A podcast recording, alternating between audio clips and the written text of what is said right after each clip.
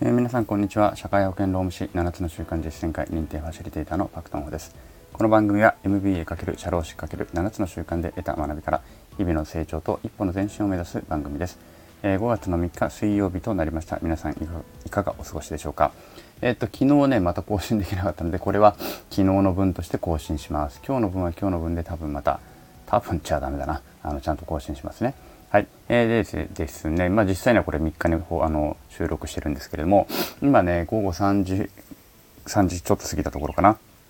えっ、ー、と今日は、えー、今ね玄関掃除を3時間ほどかけてやっていました。玄関の、まあ、靴も全部出して下駄箱掃除して玄関の、まあ、床とか拭いてそれからマンションなので、えっ、ー、と家の前がですねあのななんていうあの廊下？廊下っていうのは何て言うんだろう。共用スペースですよね。廊下？わかんない。あの共用スペースがあるんですけれども、まあ、角部屋なのであまりここの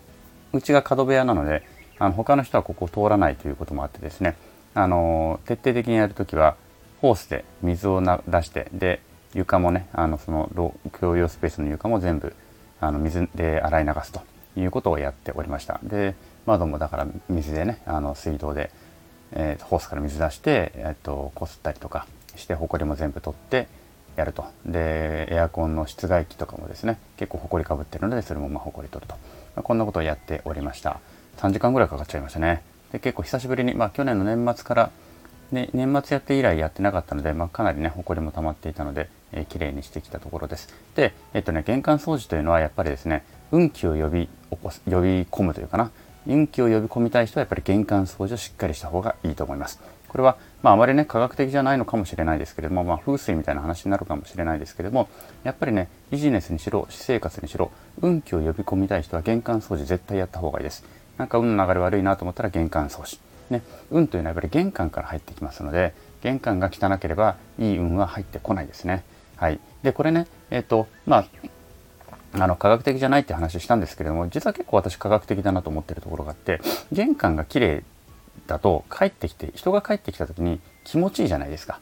あなんか玄関綺麗だなって。なんか気持ちいいですよね。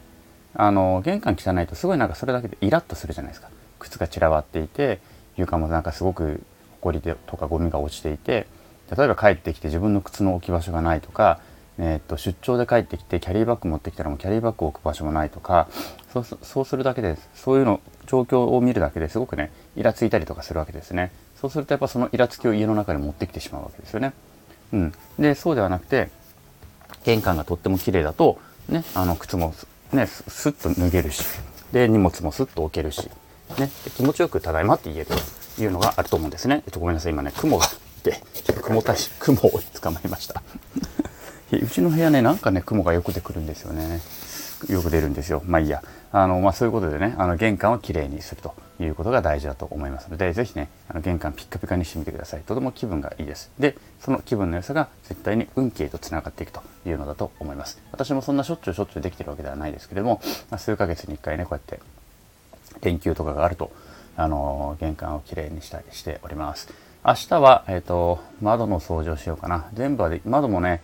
やっぱり全部はいっぺんにできないので、本当に年末に1箇所とかでこうやってゴールデンウィークに1箇所で11月の連休で1箇所年末また1箇所みたいな感じで順番にやってる感じなので、ね、全部が全部一気に綺麗にはならないんですけれどもやっぱり窓もね綺麗にすると気分がいいとやっぱこの辺も運気に関わってくるんじゃないのかなというふうに思っております。ということで皆さんね連休中ぜひ玄関掃除してみてください。はい今日は以上になります。えー、昨日より今日今日より明日一日一歩でも前進しみんなでより良い世界を作っていきましょう。それではさようなら。